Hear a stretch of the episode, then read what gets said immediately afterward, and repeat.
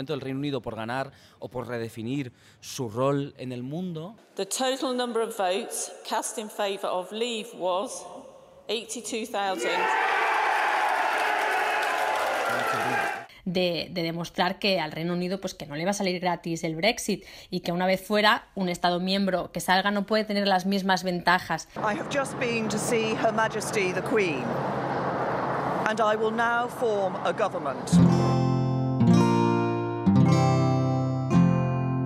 Wanda, la comunidad de podcast independientes en español presenta Politibot en abril, Theresa May sorprendió con la convocatoria de elecciones anticipadas eh, tres años antes de lo que estaba previsto. María Ramírez. No fue una buena idea. May ha perdido la mayoría que tenía su partido en el Parlamento, pese a que su competencia parecía más débil. La derecha del UKIP, el partido del Brexit, había perdido su misión y tenía enfrente a un impopular líder laborista. Ahora el futuro de May no está claro. Puede gobernar en minoría, como parece que quiere hacer, con el apoyo de los unionistas de Irlanda del Norte, pero una posición tan frágil hace prever que su partido intente sustituirla o que haya elecciones anticipadas antes de los cinco años que puede durar la legislatura en el Reino Unido. Y en medio los británicos tienen entre manos la negociación más complicada en generaciones. Eduardo Suárez. La de su salida de la Unión Europea. La cuenta atrás ha empezado porque May pidió oficialmente la salida en marzo y, según las reglas de la UE, el país tiene que estar fuera en dos años, en marzo de 2019. Pero el caos que se avecina augura un retraso en las conversaciones con Bruselas. Empezamos a contar qué ha pasado y qué puede pasar en el Reino Unido con Laia Furés, Jorge Galindo y María Ramírez. Yo soy Eduardo Suárez. Bienvenidos al podcast de Politibot.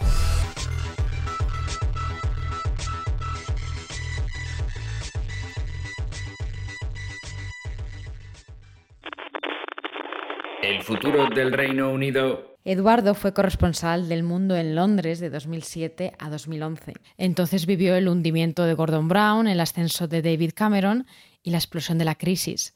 Eh, cuando en aquellos años yo era corresponsal en Bruselas, me decía que habría un referéndum en el Reino Unido sobre la pertenencia del país a la Unión Europea. Recuerdo bien cuando entonces, eh, con la crisis de la zona euro, el Brexit parecía una quimera en Bruselas, el último de los problemas europeos. ¿Cuántas turbulencias desde que te fuiste de Londres, Edu? Pues sí, la verdad es que en, apenas unos años el Reino Unido ha, sufrido mm, acontecimientos bastante históricos. Eh, en 2014, eh, recordemos, eh, estuvo a punto de romperse por el referéndum escocés. ganó la pertenencia de Escocia al Reino Unido, pero no por mucha diferencia. Al año siguiente todos pensábamos que las elecciones iban a acabar en un empate o en un parlamento sin mayorías y en cambio David Cameron lo logró ganar con mayoría absoluta aquellas elecciones en las que muchos no daban un duro por él. Hace un año tuvimos el Brexit, que también fue un fenómeno relativamente inesperado, una campaña muy dura y llena de mentiras, y este año todo el mundo esperaba eh, que Theresa May eh, terminara esta campaña mucho mejor, con una posición mucho mejor de la que tenía en la Cámara de los Comunes y en cambio pues eh, ha terminado en un Parlamento sin mayoría. Pero vamos a lo básico de ahora. ¿Por qué May convocó estas elecciones anticipadas? Bueno, eh, es una buena pregunta porque ella misma había dicho varias veces que no las iba a adelantar eh, y sorprendió a todo el mundo, incluido a la mayoría de los miembros de, su propio gobierno, el 18 de abril, cuando anunció eh, que iba a anticipar las elecciones. Yo diría que la única razón o la razón más importante por la que ella ah, convoca elecciones es su rival, su adversario, Jeremy Corbyn, eh, el líder laborista mm, hasta entonces más impopular probablemente de, todos los tiempos.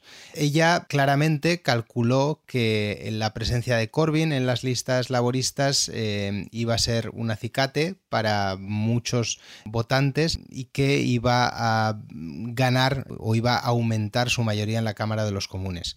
Eso no ha sido así y bueno, pues no ha sido así por distintos motivos que, comentaremos. Y cuando eh, se convocó elecciones en abril tenía más de 20 puntos de ventaja, según las encuestas, sobre el líder laborista, sobre los laboristas. Que ha hecho tan mal en la campaña. Bueno, no solo esa cifra que citas, sino eh, la otra que, se suele citar, que es que solo el 18% de los británicos preferirían a Corbyn como primer ministro. De hecho, el no sabe, no contesta sacaba un porcentaje mayor en los sondeos hasta que empezó la campaña. ¿Qué ha ido mal? Pues mm, varias cosas. Yo creo que, en primer lugar, May se ha equivocado al plantear una campaña casi presidencialista, centrada en su figura. Ella es una desconocida, era una desconocida para el electorado y creo que no ha salido bien parada de esta campaña en la que los votantes británicos han empezado a conocerla mejor y no les ha gustado lo que han visto. Ella ha quedado como una candidata muy robótica, poco preparada en muchos asuntos y asesorada por un grupo muy pequeño de personas, en concreto Nick Timothy y, Fiona Hill, que son sus dos asesores eh, clave y, sin los cuales prácticamente no puede decir nada. Ya no se atrevió ni siquiera a aparecer en ninguno de los debates electorales que se organizaron y eso es un, contraste grande con, el liderazgo de, David Cameron o de Tony Blair, que eran figuras que se encontraban muy cómodas eh, en los mítines e incluso debatiendo con, sus adversarios. Em, lo otro que claramente ha ocurrido es que los jóvenes británicos han despertado. Em, yo creo que muchos se han tomado estas elecciones como una revancha del Brexit. muchos han decidido que esta vez sí iban a, iban a ir a votar después de la decepción retrospectiva que supuso el Brexit y el shock que supuso el Brexit para muchos jóvenes en, ciudades como Londres, Liverpool, Manchester. y yo de verdad creo que no lo han hecho especialmente porque estén de acuerdo con el programa de máximos que planteaba Jeremy Corbyn. De, la noche a la mañana no, no, de repente no hay en el Reino Unido tantas eh, personas con una ideología tan a la izquierda, pero sí creo que eh, se han agrupado en torno a ese liderazgo porque Corbyn ha hecho una campaña buena, ha demostrado que es un líder, mm, es mejor orador, es, un líder más completo que, que Theresa May. Y, eso ha empujado a muchos a concentrar su voto en torno a, Corbyn y quizá no eh, en torno a opciones que quizá reflejen más su, ideología, eh, la ideología de estos jóvenes europeístas como los liberaldemócratas. Bueno, y por último, yo creo que el laborismo ha hecho una buena campaña, realmente ha conseguido que la campaña no fuera, que no, que no se desarrollara en torno al Brexit, ha conseguido que la campaña girara sobre todo eh, en torno a asuntos sociales como los salarios muy bajos, los contratos basura de, muchos británicos o, incluso la propia sanidad. Son temas que no favorecen para nada a los conservadores y que han hecho que la, la batalla se juegue en el campo del Labour. Bueno, hay que recordar que los conservadores han ganado las elecciones, aunque hayan perdido la mayoría en el Parlamento y hayan quedado muy por debajo de las expectativas. Y en cualquier caso, el resultado tampoco ha sido muy uniforme. No, eh, y la verdad es que eso es muy interesante y iremos viéndolo mm, con más detalle a lo largo de los próximos días. Pero lo cierto es que una de las cosas que llama la atención es que ha habido muchas elecciones en una. En Escocia, por ejemplo, los Tories, los conservadores, el partido de, de Theresa May, ha tenido un muy buen resultado, en parte porque eh, entiendo que algunos escoceses se han asustado eh, con la promesa de ese segundo referéndum de independencia. Recordemos que el SNP, que es el partido eh, independentista, es muy popular y gobierna con una mayoría muy amplia en Escocia, pero sus votantes no todos están a favor de la independencia. Y yo creo que la promesa de ese segundo referéndum ha jugado una baza para los, para los conservadores, también su propia líder en Escocia, que es muy popular una política joven y que tiene mucho futuro. Em, y luego yo creo que hay jugadas que le ha salido mal a May. Por ejemplo, en el norte de Inglaterra, sobre todo en el noreste, en sitios deprimidos que habían votado a favor del Brexit, los conservadores contaban con eh, hacerse con la inmensa mayoría de los votos del UKIP, del partido eh, populista que, luchó a favor del Brexit. Y en cambio, en muchos de esos sitios, eh, parte del voto, una parte importante del voto del UKIP se ha ido al laborismo, que es el lugar del que originalmente habían venido esos votos. Yo creo que muchos conservadores ah, pensaron erróneamente que esos votos eran suyos, cuando en muchos lugares de estos deprimidos del norte de Inglaterra, donde había habido minas, donde había habido sindicatos fuertes, esos votos han vuelto al laborismo en parte por ese mensaje de Máximos que ahí sí le ha podido ayudar a, Jeremy Corbyn. Y luego, por último, diría que Theresa May ha sido una, una, candidata muy mala eh, en términos regionales. Muchos otros candidatos, y el ejemplo clarísimo es David Cameron, cuando iban a hacer una entrevista con el periódico local de Newcastle o de, Liverpool o de Canterbury, eh, llevaban bajo el brazo una promesa local. Vamos a construir esta carretera, vamos a traer el tren a este sitio, ese hospital que tienen a medio construir, vamos a hacerlo. Eh, May en varios ejemplos, en varias de esas entrevistas, no ha sido capaz de sacar ningún mensaje adaptado a cada uno de esos sitios en donde los conservadores realmente se estaban jugando las elecciones y donde, y donde básicamente ha perdido su mayoría en la Cámara de los Comunes. May, en cualquier caso, ha hecho como si nada. Vamos a escuchar aquí un trozo de su declaración en Downing Street eh, tras ir a ver a la reina y decirle que intentará gobernar en minoría con los unionistas. I have just been to see Her Majesty the Queen, and I will now form a government. A government that can provide certainty ¿Quiénes son los unionistas de Irlanda del Norte con los que May pretende gobernar? Bueno, hay dos partidos grandes unionistas. Bueno, grandes, los dos son pequeños, pero hay dos partidos, digamos, con representación, eh, eh, al menos en Irlanda del Norte, que son el UUP o UUP, como se dice en inglés, y el DUP. Eh, estos, estos son. Estos son. DUP. en español. En español se, podría decir más que son el DUP, digamos, ¿no? Eh, este partido, el DUP, em, en realidad, eh, quizá a algunos de nuestros oyentes les suene, es, el partido de Ian Paisley.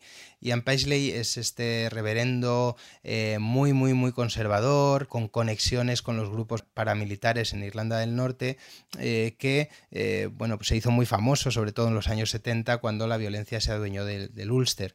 Em, al contrario que en el País Vasco, eh, durante la democracia, en, Irlanda del Norte eh, realmente hubo una violencia brutal por ambos bandos. Y, bueno, pues este partido, el DUP, y, muchos de, sus miembros todavía, pues tienen unas conexiones muy grandes y han apoyado durante muchos años la violencia terrorista de estas bandas unionistas en Irlanda del Norte que se oponían a la violencia también terrorista de, los simpatizantes republicanos irlandeses del Sinn Féin.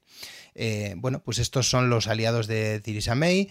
Eh, además tienen un programa muy conservador desde hace muchos años eh, en contra de los homosexuales, también a favor de la pena de muerte, en contra también del aborto y en los últimos años han intentado suavizar o, mm, desconfesionalizar su mensaje, intentando atraer a católicos también muy conservadores que no se fían de algunas propuestas izquierdistas del partido de Jerry Adams, pero aún así siguen siendo sobre todo un partido centrado en la defensa de la pertenencia de Irlanda del Norte al Reino Unido y centrado en esa ideología tan conservadora desde luego mucho más conservadora eh, que la de muchos diputados Tories, eh, que no olvidemos siguen siendo esa hornada que, entró en política eh, con David Cameron a finales de la década pasada. Y la gran cuestión, ¿Puede sobrevivir May como primera ministra? Eh, ¿Hasta cuándo? ¿Cómo? Bueno, lo más probable ahora mismo, si tuviéramos que apostar, eh, diríamos que, que, Theresa May no va a terminar esta legislatura como primera ministra. Es cierto que a corto plazo parece que tiene su supervivencia más o menos asegurada, sobre todo porque los eh, rivales que puede tener en el liderazgo del Partido Conservador por ahora Em, no lo tienen muy claro y no quieren provocar em, una situación de incertidumbre para el país. Es un momento muy delicado, como decíamos al principio, para el Reino Unido porque se abre enseguida la negociación sobre el Brexit pero yo creo que vamos a vivir un verano complicado en el Partido Conservador. Va a haber muchos movimientos, sobre todo subterráneos, de, líderes pues como Boris Johnson, como eh, David Davis, eh, personas que tienen ambición y que saben que la primera ministra ahora es una, líder muy débil. Y normalmente en el Reino Unido suele haber eh, casi siempre eh, conspiraciones y rumores sobre el liderazgo de los partidos eh, durante el verano porque siempre se celebran las conferencias de los partidos, los congresos anuales de los partidos en septiembre-octubre. Entonces yo creo que vamos a ver algo de eso en los próximos meses y la supervivencia un poco de, May ahora mismo depende de los Brexiters, de los, de los diputados conservadores que, que estaban a favor del Brexit y que realmente quieren eh, que ese Brexit sea un Brexit duro, como se suele decir, que realmente eh, pues no haya concesiones a Bruselas, el Reino Unido permanezca fuera del mercado común. Esa gente ahora mismo ve en Theresa May una, aliada, o más que una aliada, casi como una herramienta eh, a la que pueden más o menos utilizar y moldear. El problema de eso es eh, un poco la posición de, los unionistas de Irlanda del Norte, que no es muy clara respecto al Brexit, porque por un lado están a favor de ese hard Brexit que proponen los conservadores, pero por otro lado, al estar en Irlanda del Norte, tienen miedo de lo que pueda ocurrir con la frontera eh, con Irlanda, eh, porque hay muchos negocios en Irlanda del Norte que dependen de, que esa frontera permanezca abierta o, de alguna manera al menos no completamente cerrada como ocurría pues hace, hace décadas. Entonces, bueno, va a ser desde luego una, legislatura muy interesante en el Reino Unido. Parece que enfrente los conservadores van a seguir teniendo a Jeremy Corbyn, que se antoja muy difícil que nadie le pueda mover el sitio después de, lo que ha conseguido en, esta, en esta cita con las urnas y veremos hasta dónde llega Theresa May, pero mm, bueno, a priori parece muy difícil que vaya a terminar la legislatura porque hay mucha gente en el Partido Conservador que quiere efectuar un cambio de rumbo.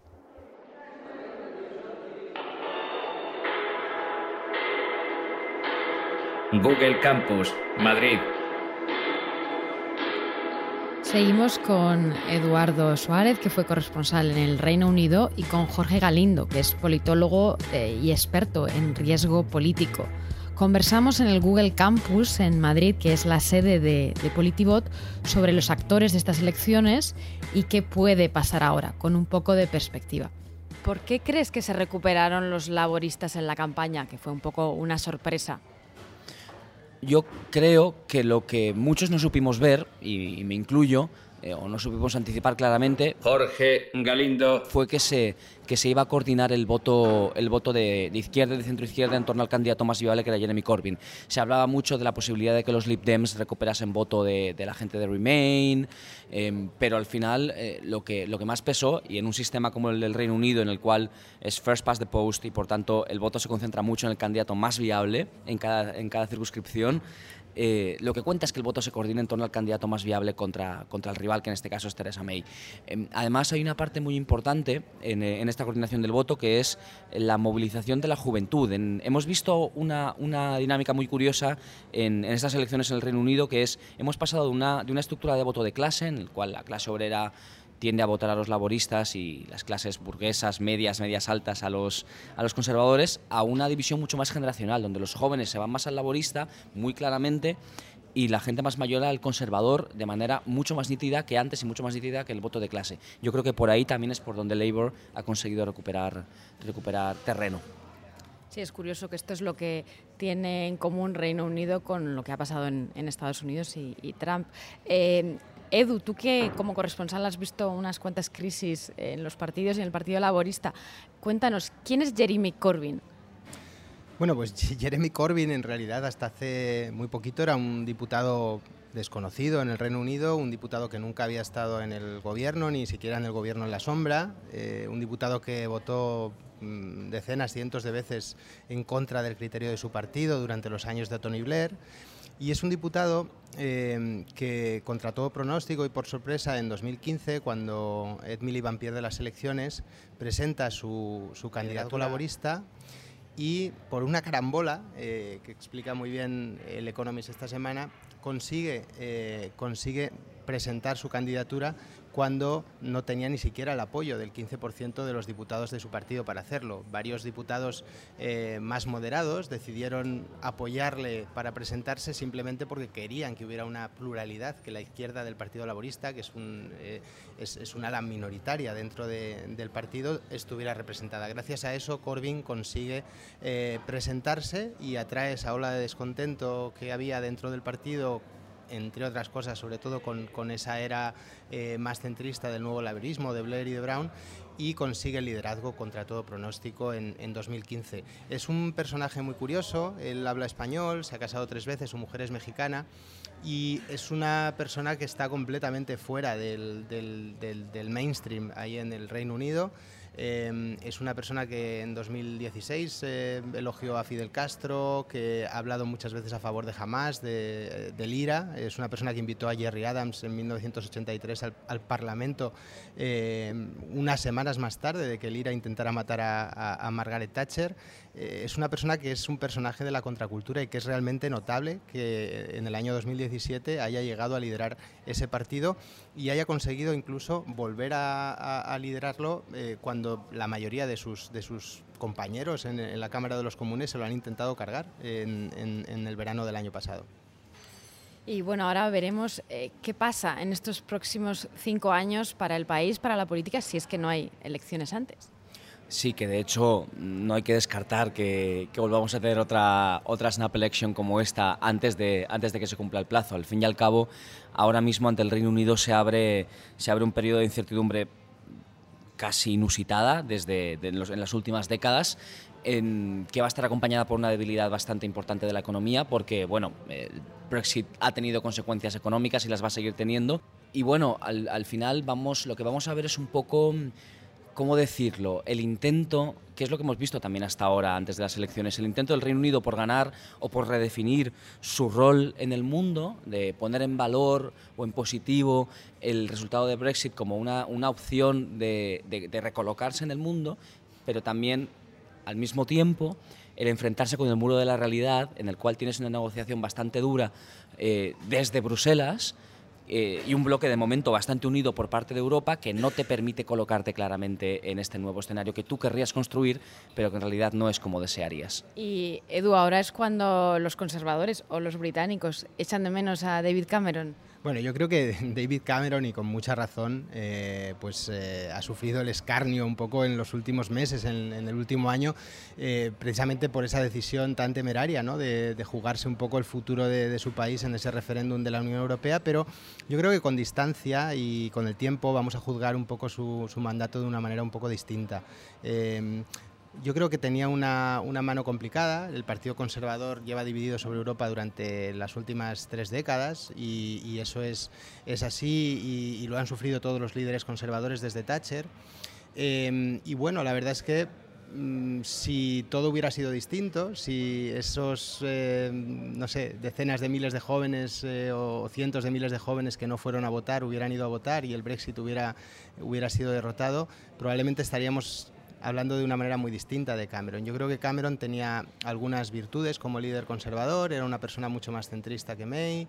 Eh, es cierto que en muchos compases eh, aprovechó eh, o se subió a esa, a esa retórica populista y a esa retórica antiinmigrante, pero su mandato, sobre todo en la primera parte, fue un mandato mucho más moderado, también en parte porque estaba Em, estaba em, temperado, digamos, por los liberaldemócratas.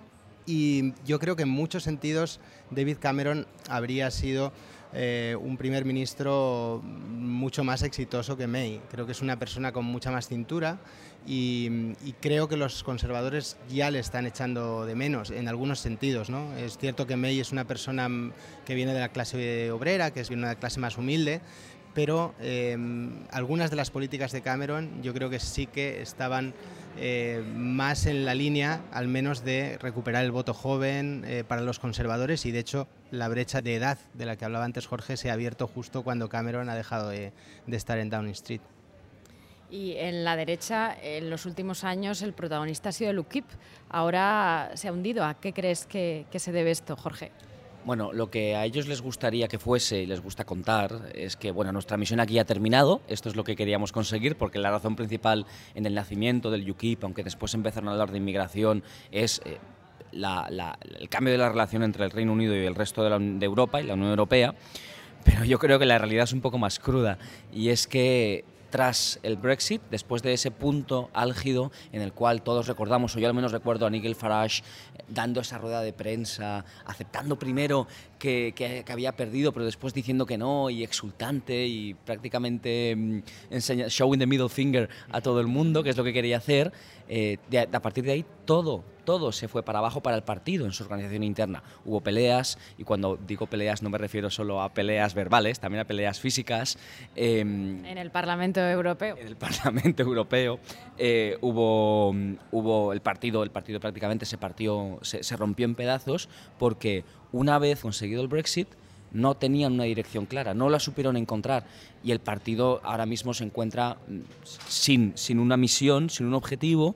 En el debate con todos los candidatos se vio claramente que no eran capaces de encontrar su lugar, ni muchísimo menos, ni siquiera con la inmigración y, entonces pues es un partido, es un partido sin, eh, sin misión y sin objetivo y eso es lo único que un partido no se puede permitir, no, no saber hacia dónde va. El 23 de junio de 2016, el 52% de los británicos votó a favor de salirse de la Unión Europea.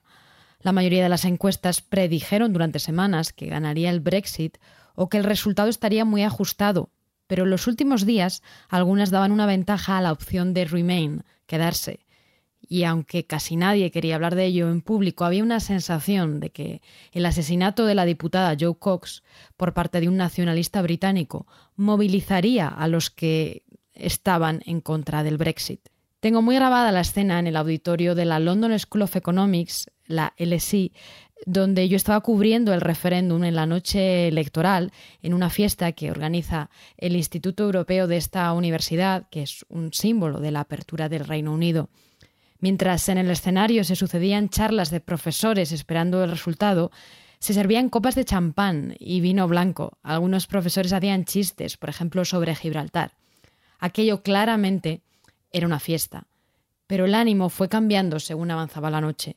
El primer golpe fueron los resultados en Sutherland, un lugar postindustrial que votó contra la UE por un margen mayor del esperado. 51,930. The total number of votes cast in favour of leave was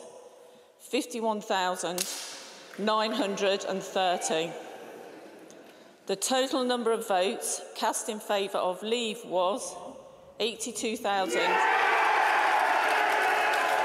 a big, that's a big, that's a big number. And that was, uh, I think, 82,000 voting out. So a substantial uh, win there for the uh, Leave campaign in Sunderland. Has to be said, Uh, it was uh, anticipated that uh, they would win, but what matters is the margin of victory. Cerca de las 3 de la mañana, en el auditorio de la LSI, ya no había chistes. As of now, it, and you can see this from the reaction of the markets, it does look likely to be closer, possibly not, and again, don't quote me on this yet, this is just saying what we've seen so far. It's definitely not going to be an easy win for Remain, and it may not be that at all. So you just need to prepare yourselves. It may be a different result to the one that was originally projected. A las 5 menos 20 de la mañana de Londres, justo cuando salía el sol, llegó el anuncio en la BBC del presentador David Dimbleby. Well, at 20 minutes to 5, we can now say the decision taken in 1975 by this country to join the common market has been reversed by this referendum uh, to leave the EU. El shock que se llevó por delante al primer ministro David Cameron no tuvo un efecto tan inmediato como tal vez daba la sensación en aquella votación. De hecho, en este año no ha pasado casi nada. El Reino Unido sigue siendo un miembro de los 28, un miembro más de los 28 de la UE, con todos sus derechos y obligaciones, y solo justo ahora van a empezar las negociaciones. Para entenderlas hablo con Laia Fures, que es corresponsal en Bruselas del diario Ara y que lleva 12 años en Bruselas cubriendo los vaivenes de la UE. Bruselas, Bélgica.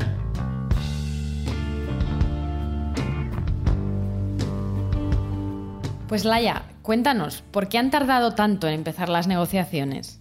Bueno, en primer lugar porque realmente Reino Unido ha tardado casi nueve meses en activar oficialmente el artículo 50, que es el artículo que prevé la salida de un país de la Unión. Laia Forest. Esos nueve meses, evidentemente, pues han retrasado todo eh, el inicio de, esas negociaciones. A partir de ahí, también primero los, primeros, los gobiernos europeos debían ponerse de acuerdo sobre esas líneas generales de las negociaciones que vienen a ser como las condiciones que, que pone la Unión a, Reino Unido y luego lo que también ha acabado un poco de, retrasar algunas semanas las negociaciones, el inicio de esas conversaciones, son las elecciones que, la primera ministra Theresa May convocó. Claro, y a lo, mejor eh, la gente todavía no se aclara muy bien qué tienen que negociar exactamente para salir los británicos con la Comisión, los Estados miembros, el resto de las instituciones. Bueno, las negociaciones se dividen básicamente en dos partes. La primera eh, la primera parte, y es lo que eh, los europeos quieren hablar primero, son las condiciones del divorcio. Y eso realmente es muy complejo e incluye muchísimas cosas, pero para que se entienda un poco, los caballos de batalla de, esa negociación, los temas más importantes son la factura que el Reino Unido tendrá que pagar a la Unión Europea y cuál será la situación de los ciudadanos comunitarios que viven en, el Reino Unido. ¿no? Esa es una de las principales preocupaciones también de, de, la Unión Europea, qué va a pasar con esos ciudadanos que ahora tienen el derecho a, residir y a trabajar, pero que luego cuando Reino Unido se convierta en un país tercero, pues esa, esa, situación puede cambiar. La idea de la Unión es que no cambie, la idea de Reino Unido es que cambie. Entonces ahí va a ser mm, interesante ver cómo, cómo, acaba quedando esa, esa negociación. Eh, en la segunda parte de, de, la, de, las negociaciones es la futura relación que tendrá el Reino Unido con la Unión Europea cuando Reino Unido ya sea un país tercero. Y eso incluye, por ejemplo, pues establecer si, si Reino Unido quiere formar parte o no del mercado único, que parece que no va a ser así, o también cómo quedan o, qué acuerdos bilaterales se establecen en millones de materias, ¿no? Materias de aviación, de pesca, porque Reino Unido ahora tiene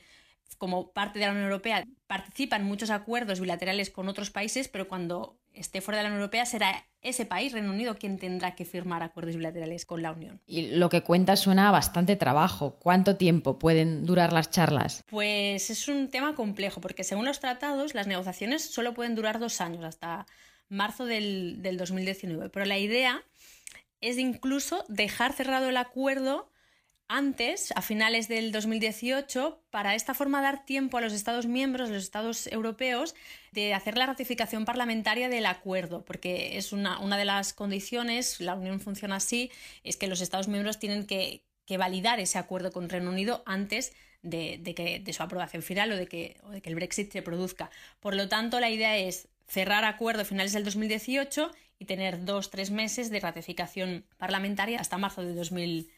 19. Esta es la teoría, pero bueno, ya se sabe que, la Unión Europea siempre ha encontrado soluciones a, cualquier problema jurídico y si al final fuera necesario prolongar esas negociaciones, yo creo que alguna fórmula legal se, se acabaría encontrando. Y si realmente, como dice, se cumplen esos plazos, los Estados miembros validan ese acuerdo, en 2019 realmente Reino Unido estará completamente fuera de la UE? Bueno, la verdad es que es difícil decirlo porque el proceso de divorcio, pues como vemos, es muy complejo y realmente parece poco probable que en esa fecha pueda estar completamente fuera de la Unión Europea. Se ha hablado de hecho ya de la posibilidad de establecer lo que llaman un, periodo de transición, porque realmente se asume que, que, aunque el acuerdo político sí esté cerrado y sí esté hecho, en la práctica la desconexión pues no sea tan fácil y en esa fecha no estará todo listo. Mm, lo que no sabemos a día de hoy es cuándo va a durar ese periodo de transición supongo que, dependerá de lo que se establezca en las negociaciones. Claro, porque por ejemplo pues puede haber procesos judiciales abiertos ante el Tribunal de la UE que afecten al Reino Unido o a sus ciudadanos, ¿no? Claro, es una de las posibilidades, ¿no? Mm, establecer en ese acuerdo de divorcio que lo que diga el tribunal en los próximos años, o incluso siempre, eh, Reino Unido tendrá que aceptarlo como si formara parte, parte de la Unión. Pero esos son de momento ideas que están encima de la mesa, pero no hay nada cerrado. Reino Unido aún no ha aceptado nada y bueno, ahora se va a empezar a negociar, ¿no? Veremos cómo, cómo queda todo el tema del tribunal y los otros temas. Y Laia, tú que eres veterana corresponsal en Bruselas, que has visto tantas negociaciones de cerca, ¿qué actitud ves hacia los británicos en la Comisión, en el Consejo, en el Parlamento? ¿Hay ganas de acuerdo, de revancha? ¿Cómo lo ves? Bueno, en un primer momento, cuando se produjo el referéndum y salió que sí al Brexit, pues hubo una reacción de incredulidad, pero sobre todo de, ganas de dar una lección al Reino Unido. ¿no? De, al principio, sobre todo la Comisión Europea, optó por un Brexit duro o el discurso por lo menos era de vamos a tener un Brexit duro para que sirva de ejemplo a los demás países para que a nadie se le ocurra después de Reino Unido decir pues yo también me voy.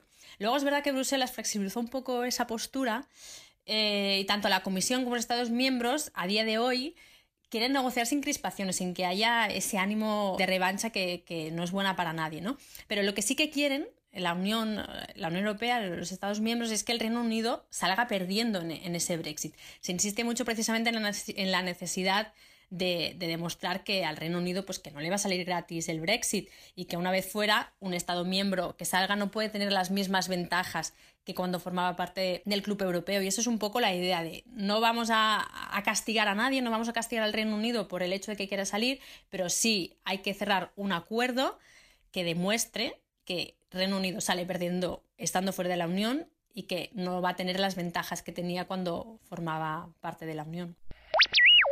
Analizando, analizando. Hace tiempo que el Reino Unido dejó de ser un imperio, pero durante décadas siguió siendo un país cuya influencia estaba muy por encima de su peso en territorio o población. El descontento con los políticos, los efectos de la crisis y las mentiras de la demagogia empujaron a los británicos a volverse sobre sí mismos y votar a favor del Brexit, que augura un futuro más provinciano y empobrecido para el país. Por ahora, Theresa May seguirá gobernando, pero su amarga victoria augura un escenario incierto y lleno de incógnitas que iremos despejando en los próximos meses. El resultado deja un elemento inédito para el futuro, unos jóvenes que se quedaron en casa durante el referéndum del Brexit y que esta vez sí fueron a votar. A ellos les corresponde alejar al país de la tentación aislacionista y preservar su prestigio internacional. Puedes encontrar más capítulos de Politibot en cuanda.com y además descubrirás Histocast, un podcast imprescindible para aquellos que quieran saber más sobre qué pasó, cómo y por qué pasó. Esto es Histocast, no es Musmank no es Baikonur, no es la Guayana francesa. Exactamente, es... una batalla que, fue prácticamente un antes y un después en, la memoria y en la psique británica. Pero, los, los, los, que de verdad han puesto a Rommel a nivel de dios militar fueron los británicos. Porque hoy vamos a hablar como prometimos, de piratas. Y bueno, este ejército hace su aparición en la Primera Guerra Mundial en una primera batalla, en la batalla de Mons. Cualquier cosa que necesitéis, estamos en nuestra página web istocast.com. marineros. Vamos a ver si hundimos un par de barcos. Eso. y ya que estamos, bueno, bueno, pues vamos a mandar un saludo a